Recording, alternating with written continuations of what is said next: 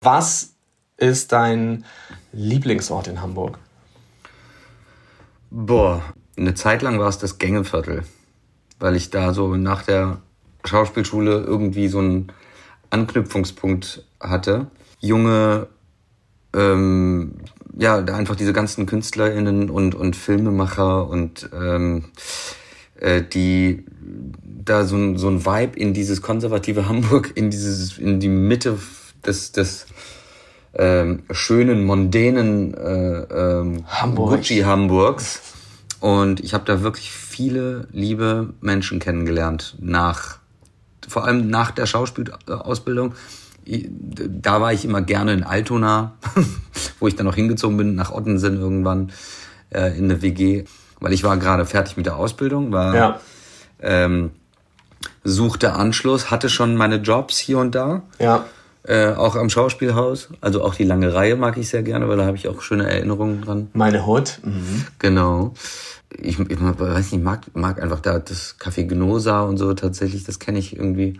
Auch eine, eine Gay-Institution. Ich weiß, ja. Wobei, ich glaube, ich bin in dem Haus, in dem ich wohne, noch der einzige Gay Guy und der Rest sind alles junge Familien mit äh, Kinderwägen. Aber kein Kinderwagen-Shaming auf äh, keinen Fall. Also es wird quasi, äh, man wird jetzt weggentrifiziert von Familien oder wie? Und so ist das, meinst du? Oder ist ich glaube, die Gays suchen sich jetzt die nächste Hood und dann verstehe, ähm, verstehe. The Circle of Life. Okay. Ja. Zart bleiben. Der Podcast Fabian Hart. Wir sind nicht nur mitten in Hamburg angekommen, sondern wir sind auch voll angekommen in einer neuen Episode von Zartbleiben. Mein Name ist Fabian Hart, hello. Und heute ist Arash Marandi zu Besuch. Hi Arash. Hallo und vielen Dank für die Einladung. Ja, voll schön, dass du da bist. Ähm, hat ja auch äh, jetzt eine Weile gedauert. Wir haben es ja schon äh, ein paar Mal probiert mit unserer mhm. Terminfindung. Aber auf jeden Fall ähm, gut, dass es heute klappt. Und ähm, ja, du bist Schauspieler und äh, spielst unter anderem den Levo in der Serie All You Need. Und du bist Ali in der Apple Plus Serie Terran. Äh, läuft bei dir gerade, oder? Ähm, ja, auf jeden Fall, auf jeden Fall. Also ähm, diese beiden Produktionen liefen, äh, also waren bestimmten so mein mein mein Leben und meine Gedanken so ein bisschen die letzten zwei Jahre. All You Need geht ja jetzt auf jeden Fall auch noch weiter. Bei ähm, äh, Teheran weiß man immer noch nicht, wie sich das entwickelt. Okay, weiter heißt dritte Staffel. Äh, genau, bei All You Need wird es auf jeden Fall eine dritte äh, Staffel geben. Das hat äh, Ufa Digeto haben das schon angekündigt, worüber wir uns extrem freuen. Ja, congrats auf jeden Fall. Dankeschön. Das wird dann nächstes Jahr erst, glaube ich, äh, stattfinden, aber befindet sich schon in der Planung. Ja, also diese beiden Rollen, äh, genau, die habe ich, die habe ich jetzt in zwei Staffeln jeweils äh, spielen können und ähm, jetzt waren gerade vor kurzem die beiden Premieren. Einmal All You Need in Köln und dann äh, Teheran, ähm, ja, durch Apple veranlasst und eingeladen in New York. Ja, das war, glaube ich, so ein bisschen die komplexere oder auch kompliziertere Absolut. Premiere, ja. auf die du hast gehen dürfen dann im Endeffekt. Das hat ja geklappt. Was war denn da los? Erzähl mal kurz. Äh, durch die Gesetzesgebung die ich nicht ganz durchblicke. Ich habe da jetzt mich nicht groß vertieft da drin, aber es ist wohl ein Hindernis oder eine Hürde, wenn man im Iran geboren ist. Ja. Und äh, zusätzlich, aber du könntest ja jetzt auch, du Fabian Hart, könntest ja auch in Teheran geboren sein, hast aber deutsche Eltern, äh, vermute ich jetzt mal. Und äh, die, äh, du wärst dann nicht automatisch Iraner und oder würdest vielleicht nicht diese Schwierigkeiten haben. Ich glaube, es ist wirklich auch persische Eltern plus im Iran geboren, also offiziell Iraner.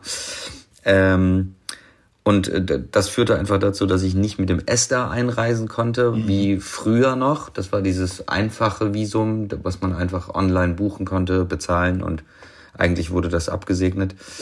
Aber es gab eine Gesetzesveränderung, sodass dann die, ähm, ja sogar JournalistInnen, die, keine Ahnung, Briten sind, aber mal im Iran gearbeitet haben. Sogar die mussten dann, glaube ich, mit einem Arbeitsvisum einreisen oder mit einem, mit einem Businessvisum, mit so einem Touristenvisum.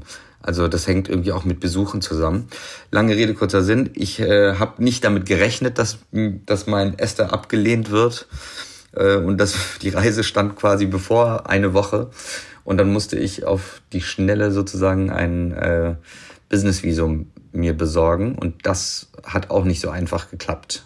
Aber pff, Gott sei Dank so wirklich auf den letzten Drücker aus dem Flugzeug zur Premiere wirklich. Aber es hat geklappt, du hast dein Visum bekommen und du konntest. Es hat es geklappt, jetzt habe ich zehn Jahre erstmal Ruhe. Richtig gut. Oh mein Gott, dann müssen noch zehn weitere Staffeln kommen, damit du jedes Jahr auf jeden Fall auf, auf die Premieren ja. kannst. Okay. Ja, aber das ist wirklich, das ist wirklich eine Erleichterung. Also ja. jetzt kann ich auch einfach mal, weil ich habe das nicht immer im Hinterkopf und was ist im Extra-Raum befragt etc. Ja, Anwalt, äh, das passiert ja. Bla bla. Äh, genau, und jetzt ist es einfach so, ey, wenn ich jetzt Bock hab, äh, weil ich auch wirklich diesen Basis von Teheran nutzen möchte und wieder meine Kontakte in LA auch auffrischen will, wenn ich jetzt einen günstigen Flug finde bald und mal so eine Woche oder zehn Tage frei hab dann kann ich das einfach so, so, also dieses Privileg des, des freien Reisens, das war, äh, das war mir gar nicht so bewusst, bis ich dann diese Hürde wieder vors Gesicht geklatscht bekommen habe. Ja. Und dachte, wie, ich bin doch Deutscher, ich kann überall hin. Und dann so, nee. Und dann wurde mir erstmal wieder, also ich bin froh im Endeffekt, dass ich das erlebt habe. Ja. Weil, wie, also es ist ja, mein Leben hängt nicht davon ab und so. Aber so, das bringt dich dann auf die Gedanken von, boah, das willst du niemandem gönnen. Also sowas. Das war eine Schmach. Das war wirklich äh, ein elendes Gefühl, so, so wie sich für irgendwas eingesetzt zu haben, für eine Show und äh, mit allen Zusä mit allen den äh, einhergehenden negativen Aspekten auch, nämlich nie wieder in den Iran reisen zu können. Ähm, und so, das ist, und dann dachte ich so, oh, jetzt darf ich nicht in die USA und nicht in den Iran. I'm stuck. Heftig. Zurück aber zur Serie. Mm, ich ja. habe sowohl, also ich habe beide Serien gesehen natürlich, mhm. ähm, All You mhm. Need und Teheran auch. Aber jetzt kommt's, ich habe nicht gecheckt, dass du sowohl Ali bist als auch Leo. Ah, ich hab's null gecheckt. Also ich habe Teheran vor All You Need angefangen zu sehen Ach, witzig. Okay. Und habe dann aber eine E-Mail bekommen vor ein paar Wochen von einer Presseagentur der ARD, ob ich Interesse daran hätte, jemanden aus dem All You Need Cast für Zartbleiben zu interviewen. Und klar, erst dann habe ich mich natürlich auch mit den Biografien der Hauptdarsteller beschäftigt und dann habe ich erstmal gecheckt, oh mein Gott, das ist ja, äh, ja, eine und dieselbe Person.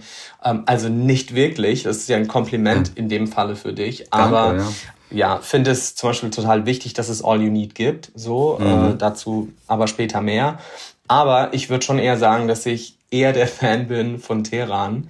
ähm, und da ist ja auch gerade die zweite Staffel gestartet. Genau. Und äh, ich bin aus zwei Gründen Fan. Erstens, weil die Serie für mich als Laien, ich bin wirklich kein Nahostexperte, ne? Mm, aber ich bekomme durch die Serie ein komplexeres Iran-Bild vermittelt, als mhm. das, was man so in den Nachrichten immer mitbekommt. Right? Ich war natürlich ja. auch noch nie da, ähm, aber das finde ich schon mal höchst interessant, auch so wie die Jugend dort auch äh, dargestellt wird und ihre verbotene, aber doch stattfindende Partykultur etc. Ähm, und zweitens finde ich, selbst wenn man überhaupt gar keine Ahnung hat von der Politik und dem Regime, dass man mit der Serie Teheran einfach einen wahnsinnig spannenden Agentinnen-Thriller anguckt. Und Nif Sultan heißt sie, die Schauspielerin, die Hauptdarstellerin. Wie gut ist sie bitte? Also es ist wirklich, ja, ich war so hooked mhm, und genau. habe von der zweiten Staffel jetzt, glaube ich, mhm. die erste Folge nur gesehen. Und alle sind ja immer so, naja, äh, hier so dieses Thema James Bond und wann wird es endlich mal eine yeah. Frau? Und ich bin so, well, here, here she is. So. Mhm. Wobei das ja auch irgendwie wieder so ein ja, bestzentrierter äh, Vergleiche-Sucherei-Kram ist. Ich habe mich nämlich neulich erst auch fast so ein bisschen darüber geärgert. Da wurdest du für irgendeine Produktion, ich glaube für deinen ersten großen Erfolg, das war so ein Vampir, Thriller. Da wurdest du als persischer James Dean beschrieben. Ja. Und da dachte ich mir auch so, okay, ja klar, muss man wieder irgendwie Hollywood-Vergleiche ziehen. Ja. Schön, dass dir das aufgefallen ist, aber ähm, ist mir so gar nicht jetzt äh, negativ aufgefallen. Ähm, liegt daran, aber gut, könnte man mal drüber nachdenken. Also in dem Fall ist es jetzt so, dass die, die Regisseurin, die diesen Film gemacht hatte, äh, Annalili Amirpur, die ist äh, in, in UK geboren, ist dann mit ihren Eltern aber nach äh, Kalifornien gezogen und ähm, hat gesucht, was sie machen soll in ihrem Leben und hat verschiedene Sachen, verschiedene Sachen probiert und dann irgendwie ist sie beim Film halt gelandet und äh, liebte, liebte und vergötterte ihre ihren Cast, also uns, den ja. sie, das war, das war ja ihr Debütfilm und sie hat uns quasi handverlesen, ja, ausgesucht. Wir, sie kannte halt alle vorher schon. Mich hat sie dann zufällig in Berlin kennengelernt über einen Kontakt und irgendwie ein Jahr später äh, nochmal Kontakt mit mir aufgenommen und meinte so, dude, you gotta come to America, I wrote this part for you, you have to come. Ich so, hä, was, worum geht's? Äh, und da meinte sie halt, ja, dieses, durch dieses Graphic Novelhafte und durch diese, ja, archetypischen Figuren irgendwie, also die, äh, es gibt äh, The Hooker, the, the, the Boy, the Girl und dann gibt's den, den, den Pimp, so, ne? A Girl Walks Home Alone at Night. Genau, right? richtig. Das war der Film, ja. Genau, genau. Und dadurch meinte sie, also sie, sie hat dann so Referenzpunkte gesucht und so in dem Mindmap uns dann so Bilder geschickt. Ich will, also ich will das, du bist so wieder wie, wie James Dean, aber nicht wie, du sollst nicht James Dean spielen, sondern du bist. Also ja, okay, was ist das? Also ja. es gibt ein es gibt ein Gedicht von ähm, einem meiner einem Lieblingsdichter von mir, Wolf Wondracek, so ein alter Haudegen, äh, alte, ich bezeichne es mal als alte Schule. Äh, weil zu dem Gedicht könnte man auch noch was äh, anderes besprechen, aber das erzähle ich dir vielleicht später. Er sagte, ähm, äh, ich ließ die Schultern hängen wie James Dean, der selbst, wenn er mal lachte, zu weinen schien. Irgendwie. Und das war so diese Essenz von, also so diese hängenden Schultern und das Traurige und dieses jung und trotzdem schon hoffnungslos. und so dieses und diese so diese diese Geschichte von James Dean und so. Ja, ist ja auch so eine typische Unfähigkeit, so eine männliche Unfähigkeit, die ja auch ja. romantisiert wird mh, ja, mit ja, seinem mit seinem Innenleben äh, nach mhm. außen zu gehen, über Dinge zu sprechen, die vielleicht wehtun oder unangenehm sind. Ja, ja. Der Halbstarke. Genau, so, so, so, so Figuren, ja, so Figuren werden, wurden mir immer angeboten. Aber es ist ja auch ein Unterschied, ob man sagt, nähere dich der Figur an wie ein James Dean in den Filmen XY oder ob ja. man sagt, du ja. als Arash Marandi bist der persische James Dean. Also da ist ja auch ein Unterschied, besteht ja auch ein Unterschied. Und ja, diese Vergleiche genau. finde ich dann irgendwie immer. Das stimmt, ja, ja, äh, genau. Nervig. So näher dich der, genau, sie meinte, du wühl da drin rum und dann habe ich mich halt so ja. damit beschäftigt, ja.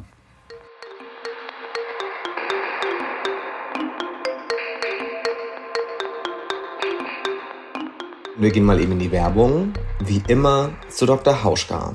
Wer Elisabeth Siegmund ist, darüber habe ich an dieser Stelle immer wieder mal gesprochen.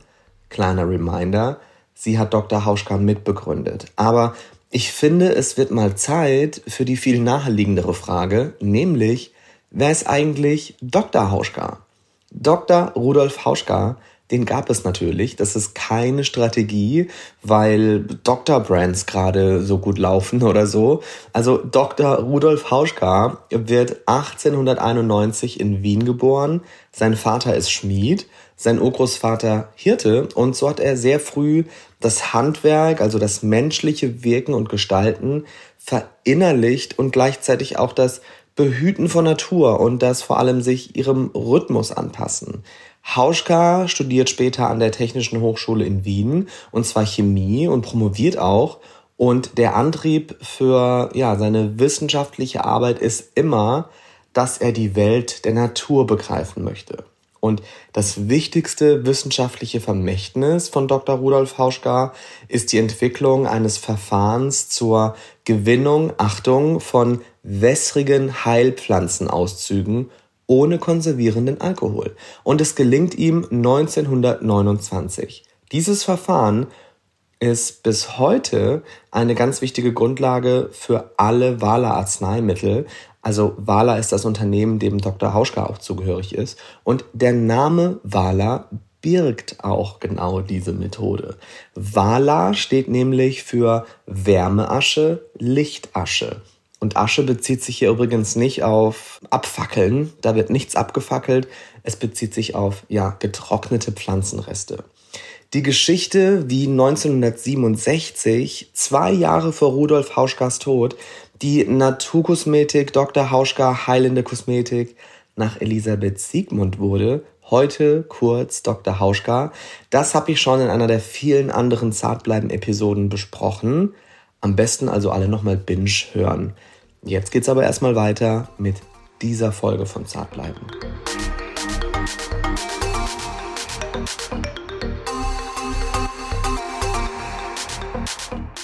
Lass noch mal kurz zum Plot ähm, von Teheran zurückkommen. Für die, Bitte, die es nämlich noch nicht gesehen haben oder gerne sehen würden, ich würde es wirklich empfehlen.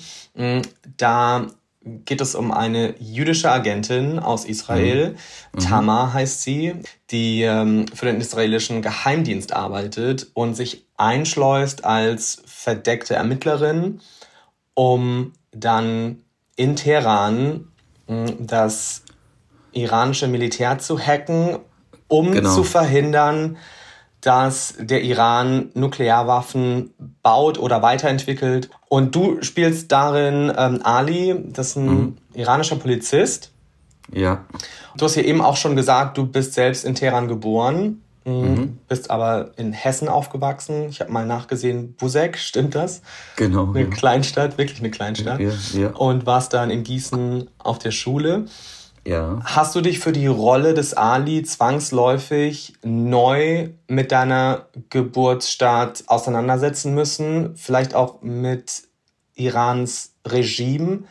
Ich meine, bist du da auch ein Stück weit ein Allmann, der dann da irgendwie diese Rolle spielt? und natürlich vom Zuschauer und von der Zuschauerin überhaupt nicht so gelesen wird, weil das mhm. natürlich alles sehr authentisch wirkt. Ich meine, ihr habt, glaube ich, in Griechenland gedreht. Genau. Mm, es ist eine israelische Produktion. Mm, es soll aber in Teheran spielen. Also das sind ja sehr unterschiedliche geografische Zuordnungen und auch komplexe. Und im Endeffekt bist du so ein bisschen auch der Hesse, der da irgendwie mit reinrutscht. Ja. ja, erzähl mal, wie war das für dich? Also ja, schön gesagt, ein multinationales Projekt, weil ich war der Hesse in der, in der israelischen Produktion in Athen. Also das Schöne, das, das wirklich eines der schönsten Dinge war mh, mm, in der ersten Staffel schon und in der zweiten noch mal mehr. Ähm, mit anderen jungen Iranern, die irgendwie und Iranerinnen, äh, die in Deutschland, Schweden, Frankreich und einige aus UK äh, und auch natürlich aus Amerika einige Schauspieler, die dort aufgewachsen sind äh, und genau wie ich quasi, also wir, wir hatten quasi den gleichen, äh, die gleiche persönliche Erfahrung. Wir kommen aus dieser Kultur und sind ins Ausland gegangen mit unseren Eltern äh, aus verschiedenen Gründen vor der Revolution oder schon nach der Revolution und ähm, haben alle eine vage Idee von Iran, was, was der Iran heute ist und bedeutet und äh, mit den Leuten dann einen Sommer in Athen zu verbringen und zu drehen, war einfach unglaublich heilsam. Also ich habe dann nochmal gemerkt, dass ja, dass ich äh, dass, dass, dass, äh, dass es so eine Clique ist von Leuten, die mir, die ich schon natürlich in der, in der Schulzeit, also alle Iraner sind, man sagt immer, die Iraner kennen sich alle untereinander. Also äh, natürlich ist es so, wenn man so eine Exilgesellschaft hat, dann, dann äh, herrscht da so eine Verbindung äh, oder eine Verbundenheit. Man feiert die Feste zusammen und so, das persische Neujahrsfest, Nowruz. Ja. Ja, also you, you kind of stick together. Aber auch nicht wirklich. Also es gibt andere Nationalitäten, da habe ich den Eindruck, dass sie besser zusammenhängen oder halten. Aber keine Ahnung, vielleicht ist es auch eine persönliche Wahrnehmung. Jedenfalls, das war das größte Geschenk irgendwie. Äh, und so der Community-Gedanke. Mit dieser, dieser Community-Gedanke und, die, und diese, dieses, ja, zu, zusammen in einem Boot sitzen und äh, das war sehr, sehr unterstützend. Das war unglaublich supportive, wirklich, was, was da unter den Schauspielern abging miteinander. Also das war bei All You Need übrigens auch so, ne? Das war, die beiden Produktionen waren wirklich so, ähm, so neu auf ihre Art, ne? All You Need als erste schwule Serie in Deutschland. Ja. Äh, äh, Teheran als wir wagen diesen Schritt und erzählen als israelische Produktionsfirma eine Geschichte über den Iran. Das wird auf jeden Fall zu Reibungen führen oder äh, manchen Leuten nicht gefallen und so weiter. Also die Sensoren aller Beteiligten waren sehr geschärft. Und wie du sagtest, ich habe auf jeden Fall nochmal ja, äh, kennst du John Wick? Hast du den zufällig gesehen? Oh mein Gott, das ist doch wieder Nick. mit Keanu Reeves. Ah, Keanu, ich verwechsel ja. immer Keanu Reeves mit Nick, ähm, nicht Nick Cave. Wie heißt er denn? Der immer die Haare so komisch hat. Wie heißt er denn? Ähm, Nicolas Cage. Ah, Nicolas Cage, ja. Ja, okay. ja, aber es ist Keanu, Keanu Reeves. Reeves. Ja. Genau, ne ja. Neo aus, aus Ja, Matrix. ja, genau, ja, ja, ja. Äh, der, der hat äh, in dieser John Wick, äh, da war der mal so ein Ex, naja, wie gesagt, könnten nicht Agent, aber irgendwie sowas, so ein Auftragskiller. Und ähm, hat eigentlich damit abgeschlossen, aber dann wird, dann passiert halt was und dann will er sich rächen und dann haut er mit so einem Vorschlaghammer in seinem Haus den Boden auf und holt so eine Waffenkiste raus. Und dann ist er quasi wieder in dem, in dem Kampfmodus. Und bei mir war es immer so, ich wollte immer eigentlich, also All You Need und Tatortdreh, das war für mich so, ich wollte das immer. Ich wollte irgendwie in meiner Haupt- oder in meiner stärksten Sprache, wie ich finde, äh, mein Persisch ist zwar fließend, allerdings nicht auf dem, rein vom Vokabular her, nicht auf dem Niveau äh, von meinem Deutsch. Und ich wollte halt immer irgendwie in Deutschland ankommen und habe mich so dem hauptsächlich gewidmet, irgendwie versucht, einen Fuß reinkriegen in das deutsche äh, Fernsehen, Filmgeschäft, wie auch immer, in Deutschland arbeiten wollen. Und dann kam aber 2015 so ein Film, der hieß Teheran Tabu. Das war ein animierter Film. Und das war so einer der ersten, der mich, äh, da, da spielte ich auch einen jungen Mann aus Teheran, ein Musiker, der struggelt und mit der Zensurbehörde zu kämpfen hat und so. Das war, da ging's los, dass ich mich dann, aber dann ritt ich noch immer irgendwie so diese, da habe ich mich gar nicht zu sehr auf den Iran-Aspekt eingelassen, sondern habe eigentlich versucht, so das Innenleben von dem irgendwie für mich zu, greifbar zu machen. Und jetzt bei Teheran war es aber so, dass ich dann halt wie John Wick so ein bisschen wieder die, musste wieder den Boden aufhauen und wieder diese Kiste, in dieser Kiste graben. Und was. Und was war da drin in der Kiste? In der Kiste war drin, weil es, es hieß irgendwie, der Typ ist, ich habe mit dem Regisseur gesprochen, der meinte so, das ist eine, eine Figur, die, das ist die rechte Hand, der ist tough und der macht das und das. Äh, also der, der, der kommt in den Raum und äh, lässt die Leute und gibt gleich, verteilt gleich Schellen, ja, so, so nach dem Motto.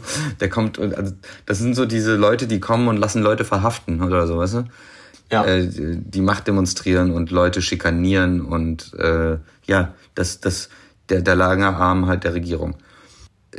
Und ich dachte, okay, das kann ich ja nicht nur tough und so sein und dieses Verhältnis zwischen um jetzt beim Thema zu bleiben, was, was so Männerverhältnisse sind. Die Männerfreundschaft oder das Verhältnis zwischen meinem Boss Faraz und mir ist ja so total zärtlich und fa fast Vater-Sohn-mäßig und so. Und, und du stellst ähm, ihn ja auch in Frage. Und ich stelle ihn natürlich genau in, in ab, äh, genau auch schon in der ersten Staffel genau.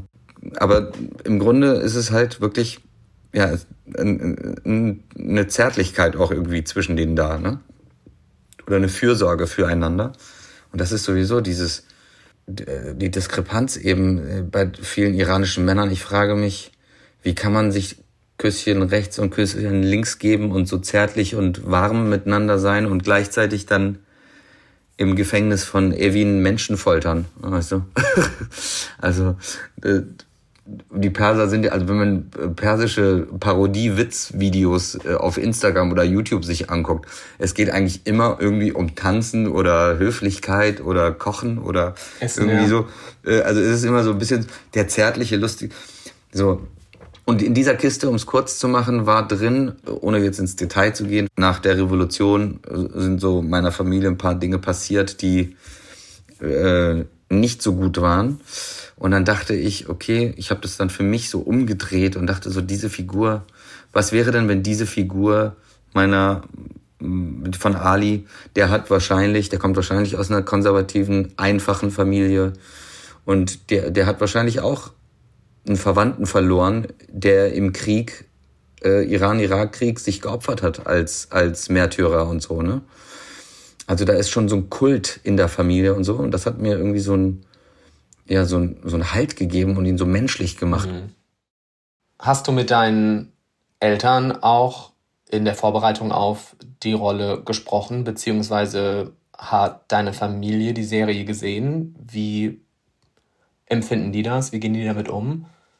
Einige Familienmitglieder haben die gesehen und äh, waren also im, Spa im Spaß haben sie dann gesagt, wir zei ihr zeigt ihr zeigt die Iraner äh, zu nett und zu menschlich, so sind die nicht. ähm, aber das ist dann halt auch wieder so, so eine Verletztheit über also äh, ja, war, war halt so eher so halb im Spaß, aber halb im Ernst auch so. Ähm, und ich glaube, meine Eltern haben es nicht gesehen, noch nicht. Also vielleicht ist das für die auch eher so ein bisschen retraumatisierend oder so, sich mit sowas zu beschäftigen. Das Schöne aber jetzt an meinem an, am Job Schauspieler ist wirklich, ähm, ich habe hier, wo ist es? Ich gucke gerade, wo ich das Buch habe, Iran verstehen heißt es, glaube ich, oder so. Ähm, und dann hatte ich noch ein anderes von einer Journalistin. Oh Gott, jetzt bin ich, aber jetzt, jetzt schäme ich mich, weil ich habe mit der E-Mail Kontakt gehabt und die war so nett und hat zurückgeschrieben. Ich habe mich bedankt für ihr Buch. Das ist gar kein ähm, Problem. Weißt du, was wir da machen? Ja. Ähm, du sagst mir das einfach später. Ja, gut. Und dann hau ich das in die Show Notes. Während wir Sehr jetzt gut. darüber sprechen, liegt das nämlich schon jetzt in den Show Notes. Das heißt, Perfekt. die Leute können sich Perfekt. das angucken. Das war jetzt im Oktober halt, ne, als wir gedreht haben, deswegen. Ja. Und die, die, die hat äh, einfach auf so eine wahnsinnig schöne Art und Weise den Iran mir nochmal erklärt und so Details. Und das war dann so auch wertvoll für die Arbeit. Und ich habe halt auch gemerkt, es ist immer wieder gut, sich mal über den neuen Iran, genau das Buch heißt sogar, glaube ich, der neue Iran also jeder oder viele Iranerinnen sagen, dass, dass es so ist.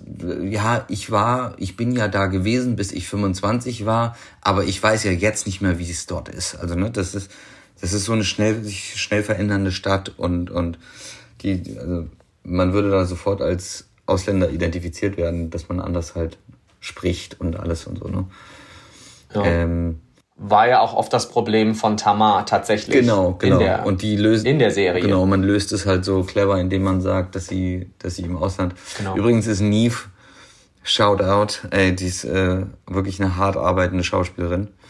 Äh, für jemanden, der kein Farsi spricht und so diese Sachen auswendig lernt, so, dass man halt dachte, ja, okay, die spricht Farsi und ist halt im Ausland ge gewesen länger. Ja, und es wurde immer wieder angesprochen, dass Genau. Sie gefragt. Immer wenn sie genau, fragt. Was, ja. Warum sprichst du mit so einem ja. Akzent oder warum hast du so einen starken ja. Dialekt? Und dann hat sie die Geschichte erzählt, dass sie im Ausland aufgewachsen ist. Ähm, ich habe jetzt mit dir darüber gesprochen, über den Iran und ähm, über dich als äh, gelesenen Perser oder so. Natürlich aufgrund der Serie. Ich stelle mir aber vor, dass auch weitaus vor dieser Serie du oft darauf angesprochen wurdest, war das für dich nervig, die Kultur, nee, die Kultur deiner Eltern oder die Heimat deiner Eltern immer wieder zum mhm. Thema zu machen? Hin und wieder. Also würde mir jetzt kein negatives Beispiel auffallen, aber ich sag mal so, ich weiß jetzt gar nicht, wann dieser Cut war weil es ging so fließend alles irgendwie. Aber in den letzten Jahren äh, ist ja durch diese woke äh, Kulturbewegung, sage ich mal, äh, einfach Sensibilität mehr da und so. Also Leute platzen nicht mehr mit sowas raus. Ich habe immer natürlich auch durch meine Eltern, du musst, wir sind hier hergezogen, du hast dich, du hast dich zu benehmen und anzupassen und artig zu sein und so und so. Das war halt immer irgendwie mein Lebens mein Lebensmotto nicht Stil, aber so, so, so meine Art, ja. Dein Briefing. Mein Briefing auch, genau. Es gibt AusländerInnen, ja, Migranten mit Migrantengeschichtler, die äh, sind direkt laut und aggressiv und sagen, nee, das lasse ich mir nicht bieten. So, äh, integriere mich am Arsch, so mäßig. Und bei mir war es anders. Ich bin auf einem Dorf aufgewachsen mit einer deutschen Tante auch, also die, die Frau meines Onkels, die Frau meines Bruders, die, die sind sehr lange schon zusammen, äh, der ist älter als ich. Also ich habe immer dieses Deutsche als Kulturteil gehabt, äh, Weihnachten gefeiert und so. Das war für mich voll selbstverständlich. Und dann gab es dann wieder irgendwie so den Opa von irgendeinem Kind auf dem Dorf, wo ich aufgewachsen bin. Und der hat mich dann so iranisch gelesen und nicht mitspielen lassen oder so. Ne? Und da weißt du dann immer nicht, war ich frech, bin ich einfach kacke oder liegt es daran, dass ich so aussehe? Denkt der Ausländer, weil, weil das so kolportiert wird, ah, das ist das Ausländerkind, das kommt hierher und klaut, weißt du? So, so mit solchen Sachen, you have to face, äh, das ist, diese Reality musst du facen, ja. Aber wie gesagt, ich bin dann immer weitergegangen und weiter und dachte so, okay, aber ich habe eine deutsche Tante und so. Also der Typ ist einfach ein Idiot. ich habe mich lange nicht mit Rassismus beschäftigt und dachte so, Rassismus betrifft, Rassismus gibt's bei Neonazis, aber dadurch, dass es immer mehr ins Bewusstsein kommt und gerät, und äh, das ist ein Geschenk für die Generation nach uns, dass die das, du hattest das gesagt irgendwie, dass du deiner 14-jährigen Nichte irgendwas schon mit auf den Weg geben kannst, als du mit Sibylle Berg gesprochen hast, glaube ich. Das habe ich mir vorhin mir die Folge angehört. Die ist mittlerweile schon 16, meine Nichte. Die vor uns haben es gebaut für uns und wir geben schon wieder was äh, Leichteres hoffentlich weiter. Ja, wir sind, glaube ich, auch gleich alt, ja.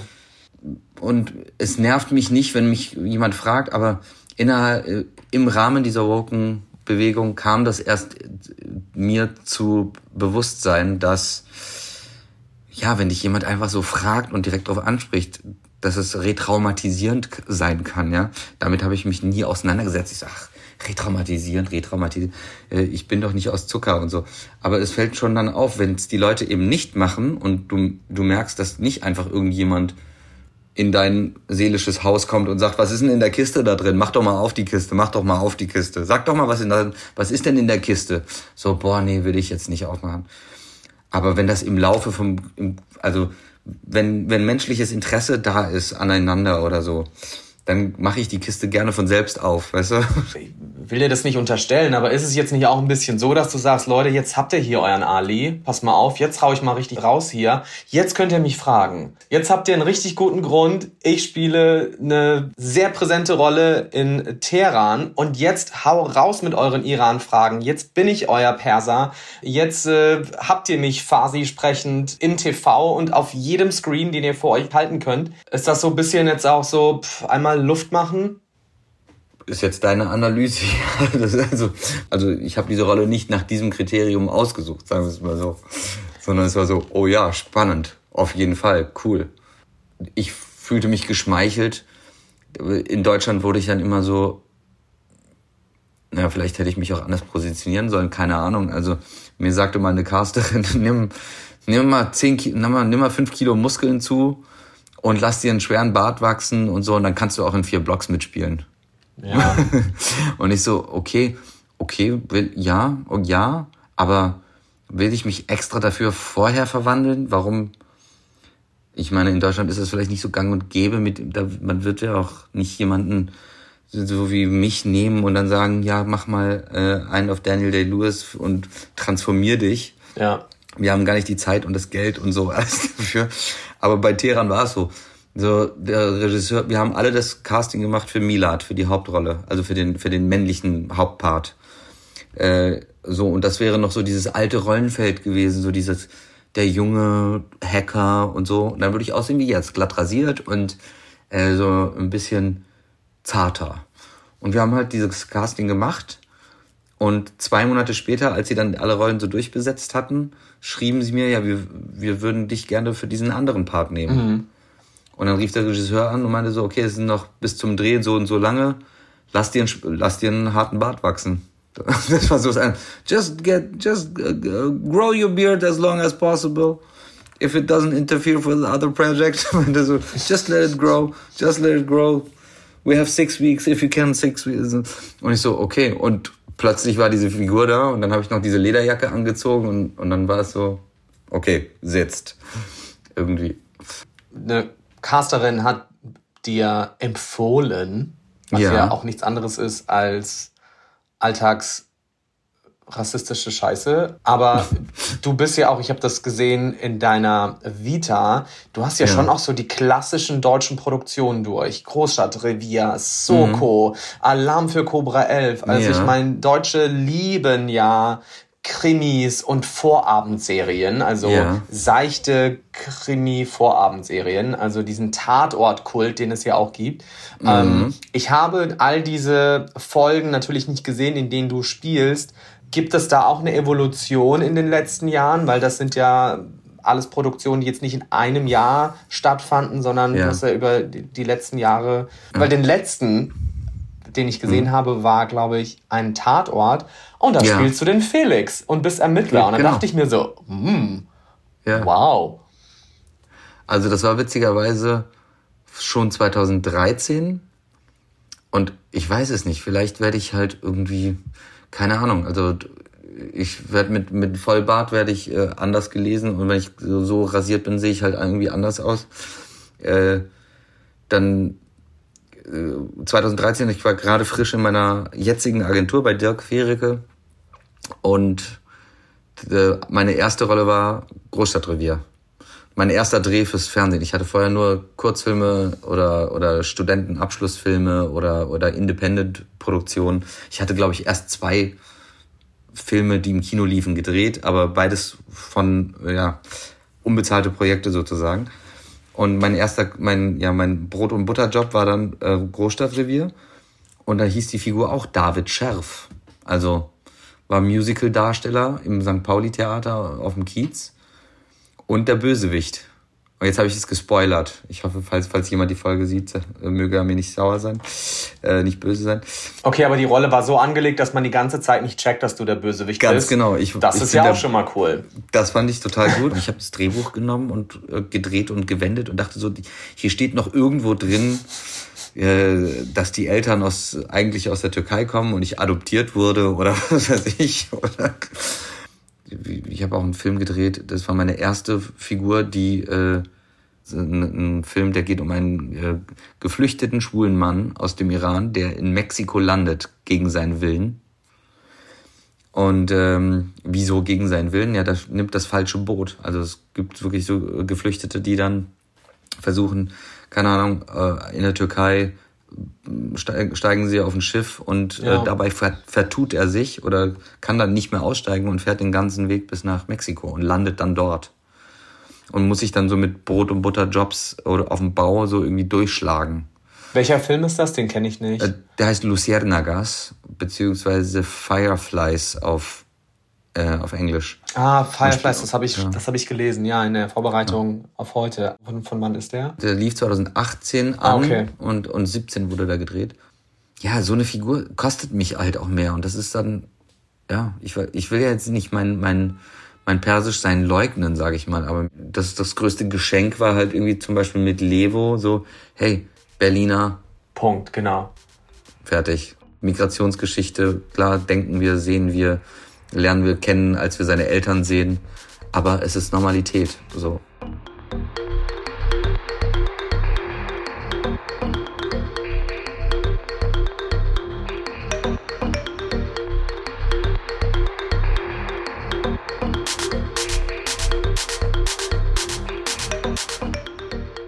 Das ist auch gut, dass du das gerade ansprichst. Lass uns mal nämlich ein bisschen zu All You Need kommen. Ja. Da spielst du naja, eine völlig andere Rolle, eine vermeintlich völlig andere Rolle. Du spielst Levo, der sehr extra ist, sage ich mal, und mhm. obviously gay. Und ich darf mhm. das sagen, vielleicht auch tuckig im guten Sinne.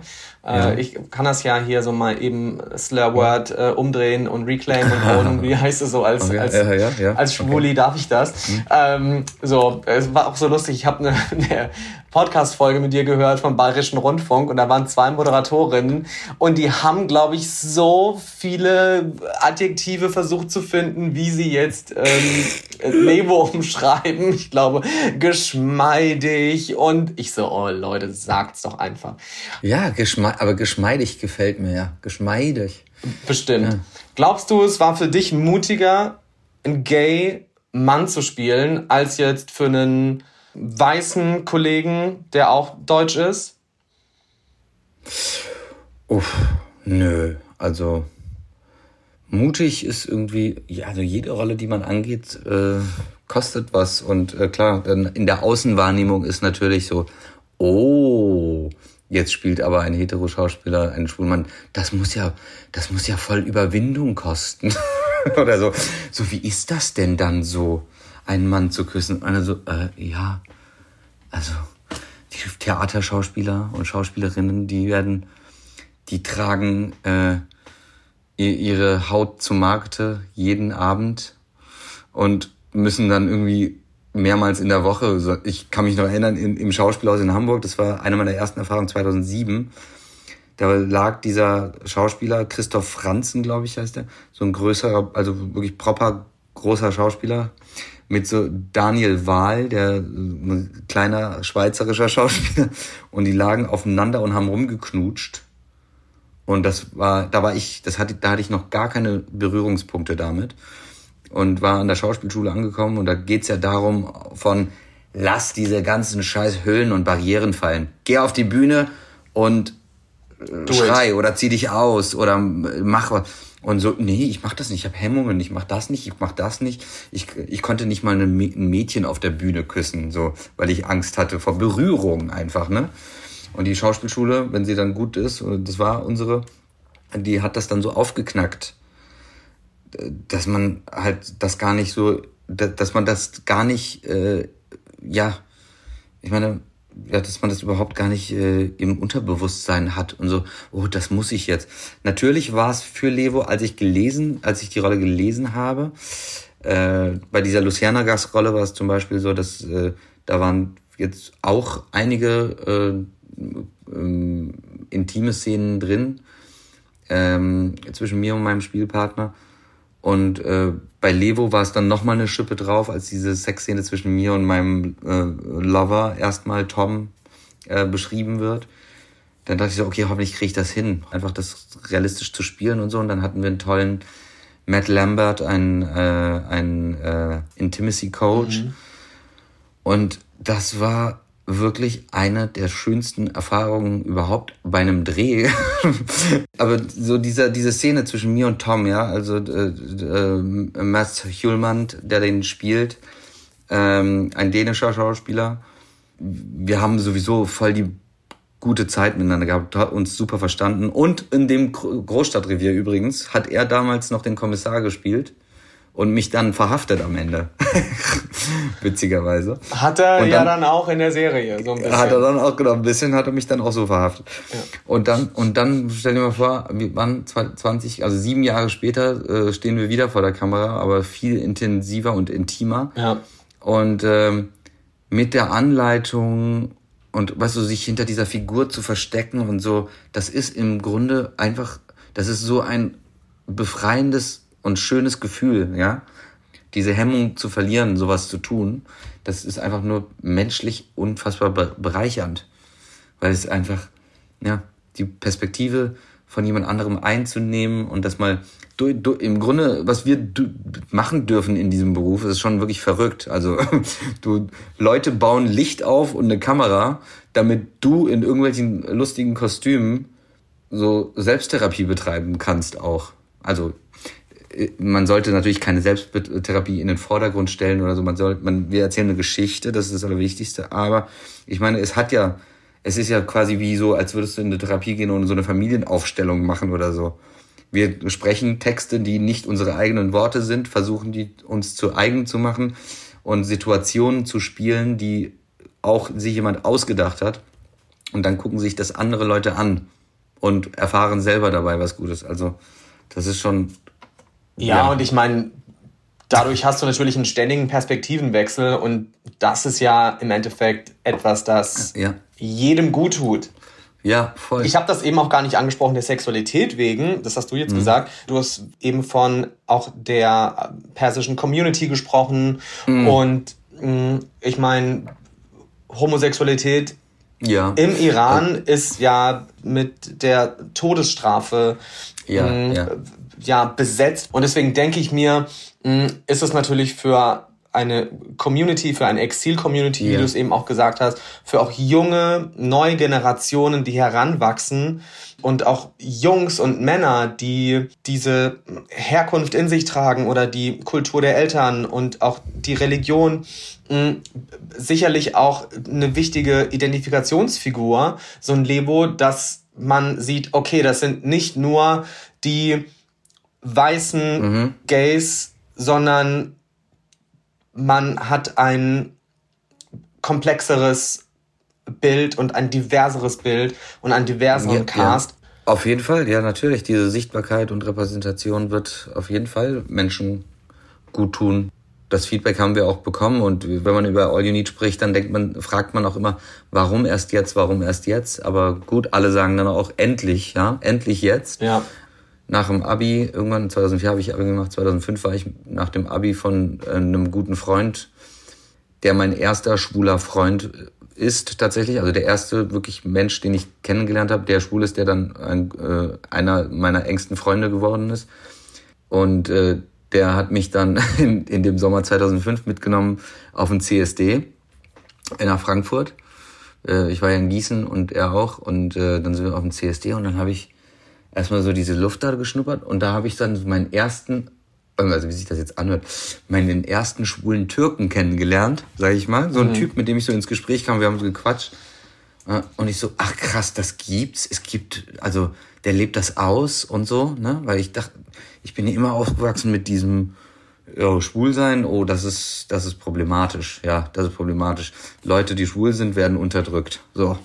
Leute, die schwul sind, müssen sich verstecken. Und, im, und Iraner, die schwul sind, habe ich gar nicht so tatsächlich kennengelernt und hatte ja nicht das Gefühl, dass wir jetzt, dass die dann jetzt verstoßen werden, aber es braucht Aber es ist zumindest, ein, die Sichtbarkeit ein, ist zumindest nicht da. Genau, die Sichtbarkeit ist nicht da. Ja. Und es war auch in den Communities, sage ich mal, war immer heteronormativ. Ähm, ob da jemand dann unterdrückt äh, äh, schwul ist, kann ich nicht sagen, wenn ich jetzt mhm. mal so krame in unserer persischen Community in Gießen vielleicht. Also es gab schon so einen oder zwei, wo ich es mir denken konnte, aber die, die waren trotzdem verheiratet. ähm, man, aber das sind natürlich Mutmaßungen, wo selber kann man ja nicht äh, wissen. Ja. Nochmal ganz kurz für alle, die All You Need noch nicht gesehen haben, auch hier nochmal kurz eine Zusammenfassung. All You Need ist, wie du es eben auch schon gesagt hast, die erste schwule Serie im TV. Das sagt die ARD auch über die Serie. Es geht um eine schwule Freundesklicke. Und ich würde sagen, in erster Linie geht es um ihr Liebesleben und Romanzen tatsächlich. Also eine sehr, mhm. ein sehr klassischer Plot, auch ein sehr klassischer mhm. Vorabendserienplot. Im Subtext werden dann aber Dinge wie ja, Homophobie, Rassismus mhm. und vor allem Intersektionalität äh, auch mhm, durch genau. deine äh, Rolle beispielsweise angesprochen und auch ähm, äh, thematisiert. Ähm, für mich ist die Serie wichtig, nicht weil sie für mich persönlich wichtig, ist, sondern weil ich finde, es ist eine Serie, die sich vielleicht auch einfach mal viele Heterosexuelle ansehen mhm. sollten. Und das kann man auch, auch wenn da äh, schwuler Sex gezeigt wird. Aber im Endeffekt macht es die Serie dann vielleicht einem doch easy, auch als Heterosexueller oder als Heterosexuelle, weil die Form von Beziehungsführung oder auch die Werte von Partnerschaft sehr heteronormativ rüberkommen. Also ja. ähm, im Endeffekt hat es vielleicht dann auch so ein bisschen den Effekt, dass da die Mama, die Tante, der Vater oder so vom TV sitzt oder eher vor der Mediathek und sagt, ah, im Endeffekt sind die ja genauso wie wir, deswegen mhm. ist ja irgendwie alles in Ordnung. So, also mhm. vielleicht auch so, um Beziehungspunkte zu knüpfen. Aber das ist mir eben aufgefallen. Interessanter Punkt, ja. Und wir sind nochmal zurück in der Werbung bei Dr. Hauschka. Und eben hatte ich über den Dr. Hauschka gesprochen, also Rudolf Hauschka. Und wir waren stehen geblieben bei Dr. Hauschka Heilende Kosmetik nach Elisabeth Siegmund, aka heute Dr. Hauschka Naturkosmetik. Und seit ein paar Ausgaben stelle ich hier Produkte vor von Dr. Hauschka, die ich selbst verwende, weil nur mal eben so als kleine Erinnerung, ich habe Dr. Hauschka für die allererste Zartbleiben-Episode selbst angeschrieben, weil ich Fan bin und so wurde aus der Zusammenarbeit für eine Folge Zartbleiben eine Zusammenarbeit für alle Zartbleiben-Folgen. Seit ein paar Episoden gebe ich euch auch Hörproben von Dr. Hauschka Naturkosmetik.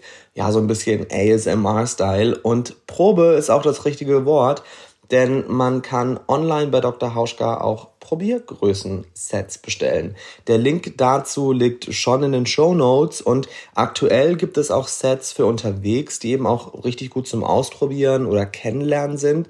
Und da gibt es einmal die Reinigungsmilch und das Gesichtstonikum als milde Reinigung und Stärkung und einmal die Gesichtswaschcreme und das Gesichtstonikum zur belebenden Reinigung und Stärkung. Die sind jeweils in Mini-Reisetaschen verpackt aus Baumwolle, gibt es in Rosé und Orange, richtig cute und das alles hört sich ungefähr so an.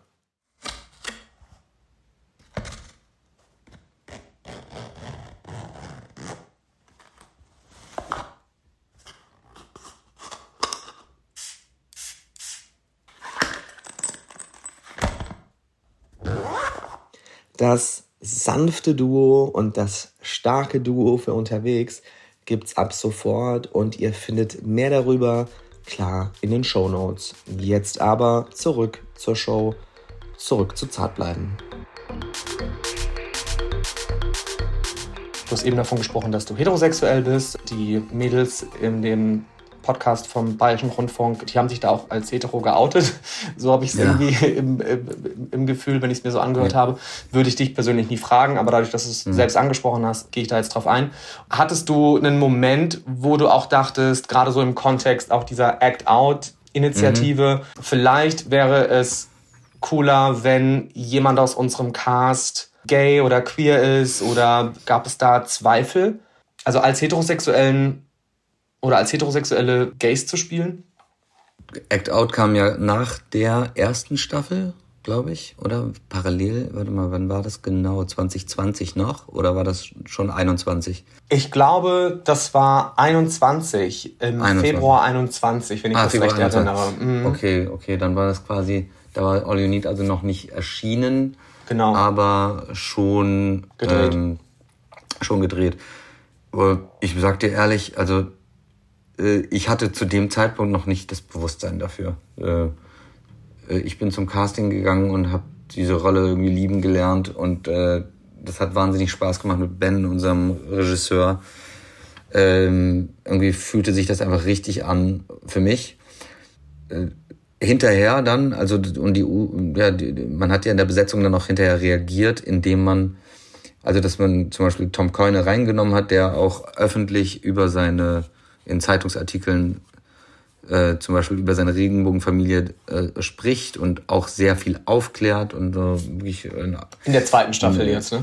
Genau, der der der spielt äh, äh, dann äh, den Rugby-Trainer Andreas und ähm, klar, klar, also man hat ja auch schwule und lesbische SchauspielerInnen eingeladen äh, in der zum Casting und es hat wurde dann halt keiner. Es hat, also man hat sich da keinen abgebrochen, unbedingt den jemanden aufgrund seiner Sexualität zu besetzen oder ihn überhaupt zu fragen, äh, äh, welcher Sexualität er nachgeht.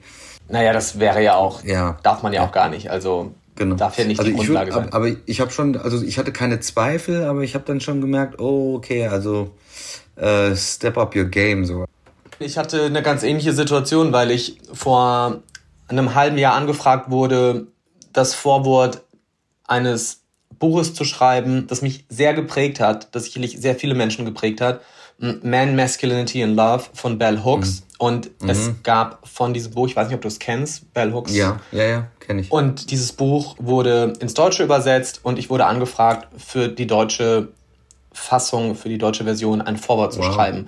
Und ich habe das mit dem Verlag ganz lange diskutiert, auch ob das okay ist, diesen Raum einzunehmen, als weißer Mann das Vorwort zu schreiben in einem Buch, das von einer schwarzen Frau geschrieben wurde, die Feministin ist, die sehr viel antirassistische Arbeit leistet oder geleistet hat. Sie ist ja leider verstorben mittlerweile.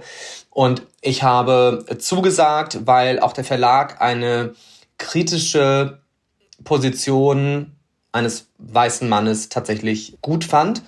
Ja. Und ähm, deshalb habe ich mich darauf eingelassen, hatte aber so mh, hm, Bauchschmerzen dabei. Und als die mhm. Programmvorschau kam und ich das repostet habe in meinen Instagram Stories, habe ich wirklich so einen kleinen Shitstorm abbekommen.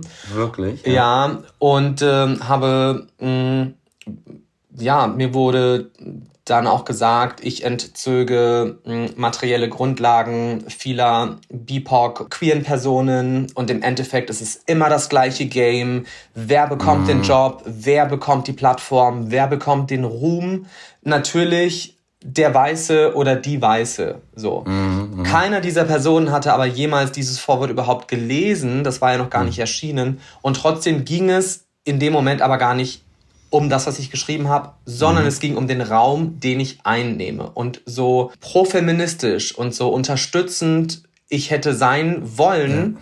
es ging nicht um das, was ich dazu beigetragen hätte, sondern um die Position und um den Raum, den ich eingenommen hätte. Und ich habe dann das Vorwort tatsächlich zurückgezogen und habe gesagt, ich kann es nicht machen, weil ich hier gerade von der Community oder von einigen VertreterInnen ja. äh, der Community gesagt bekomme, mh, mm, nein. So. Okay. Aber ich will damit nur sagen, ich, der hier seit zwei Jahren den Podcast macht und mhm. vor fünf Jahren eine Kolumne angefangen habe zu schreiben über Männlichkeiten und diverse Männlichkeiten etc.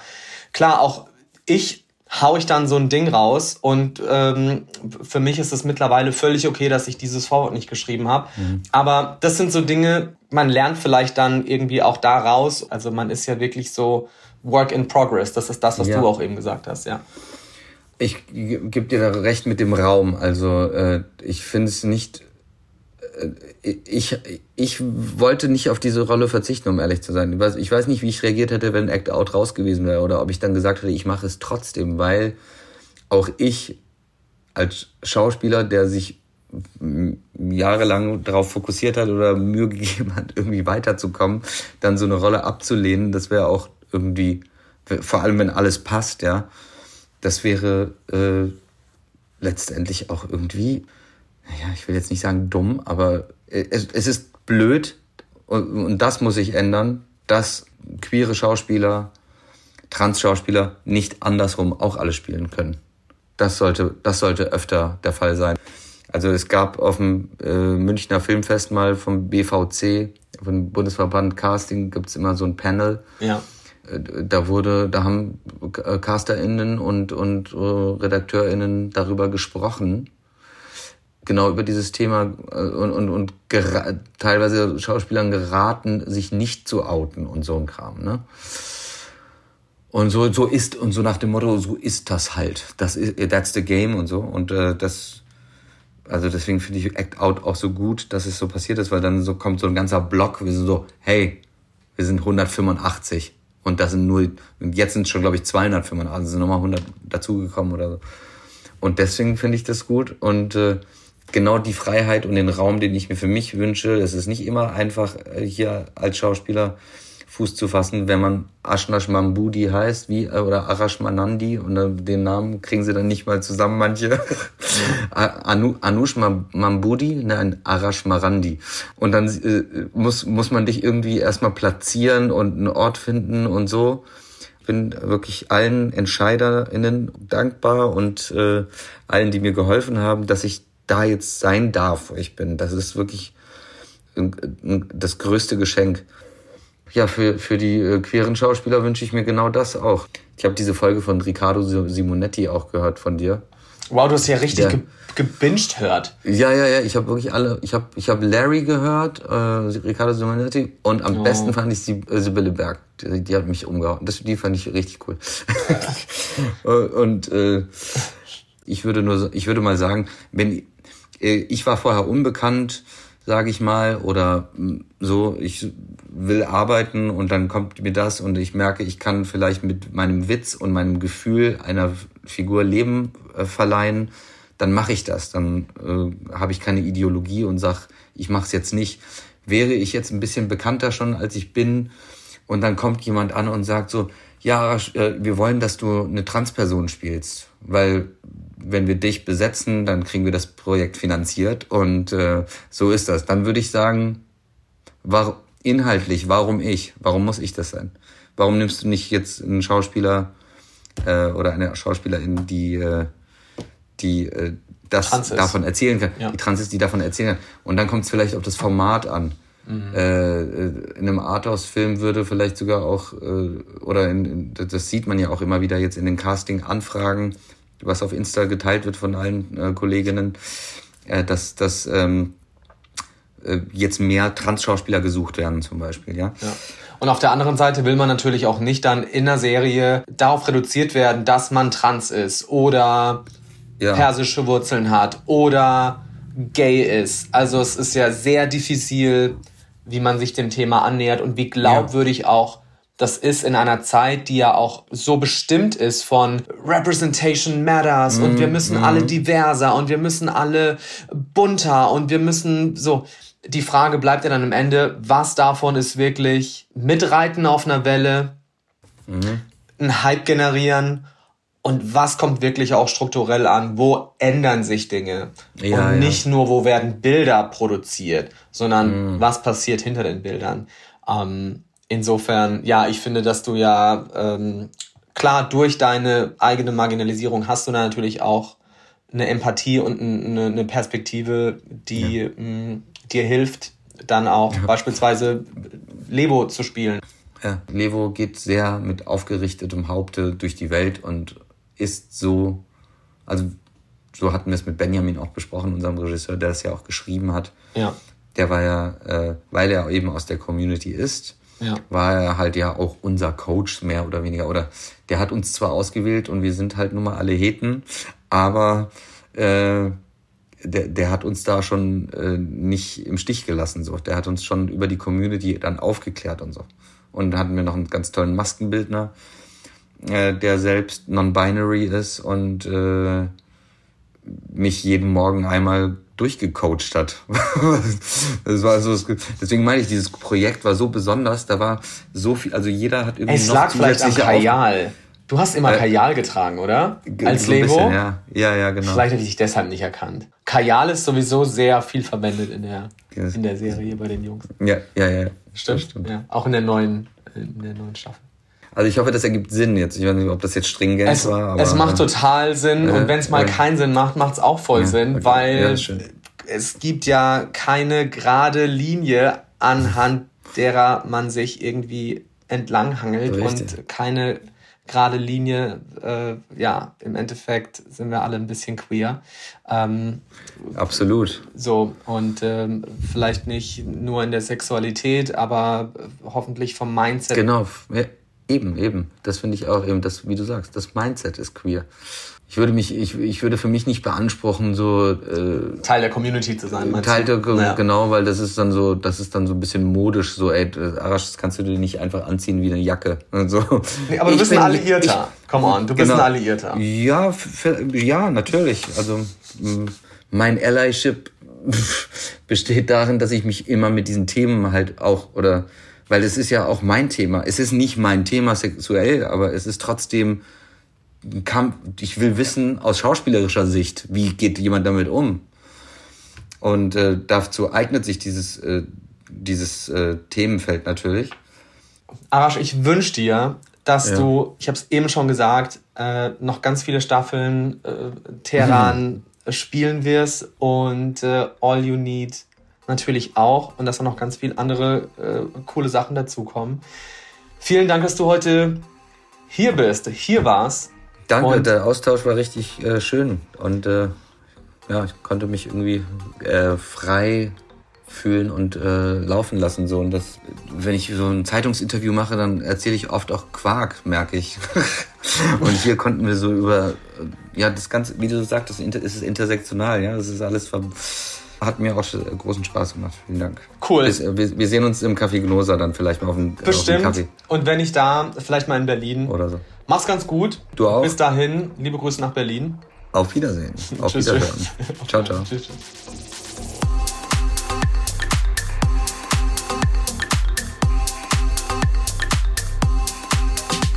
Ja, das war eine weitere Runde Zartbleiben und wer Teheran auf Apple Plus und All You Need in der ARD Mediathek noch nicht gesehen hat, schaut euch mal an, go for it, geh für es.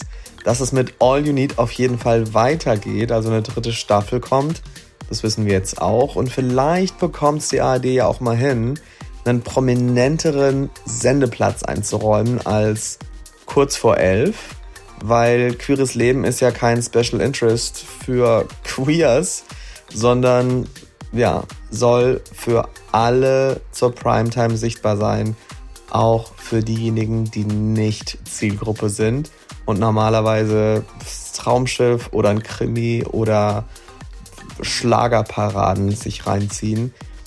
Da darf auch die Einschaltquote nicht das ausschlaggebende Argument sein. Wir sind hier nicht bei den Privaten. Und ich habe extra nochmal nachgeguckt. Im Medienstaatsvertrag steht, die öffentlich-rechtlichen Rundfunkanstalten haben in ihren Angeboten einen umfassenden Überblick über das Geschehen in allen wesentlichen Lebensbereichen zu liefern. Und da steht auch, sie sollen den gesellschaftlichen Zusammenhalt fördern. Das steht da alles unter Paragraph 26 und ich habe euch den kompletten Medienstaatsvertrag auch nochmal als Link in die Show Notes gelegt. So, und alles andere liegt jetzt in euren Händen. Also schickt mir eine Sprachnachricht oder eine Textnachricht. Am besten via Instagram, wie immer, at Fabian Hart. Und ich komme jetzt auch nochmal mit einer Bitte ums Eck. Und zwar sind wir bei Apple Podcasts und bei Spotify zu hören. Und da kann man uns auch direkt bewerten. Und je mehr gute Bewertungen wir haben, desto mehr Leute werden auch auf uns aufmerksam. Und das hilft Zartbleiben, also weiter zu wachsen und für mehr Leute auch ja, einen Höranreiz zu schaffen. Klickt euch doch mal durch, es würde mir sehr helfen und der Show. Und äh, ja, das war's jetzt aber. Bis zum nächsten Mal. Macht's gut. Zart bleiben. Der Podcast mit Fabian Hart. Der Zartbleiben Titelsong ist von Ben Ross Davis und heißt Dark Water. Zartbleiben ist eine Achtung Broadcast Produktion.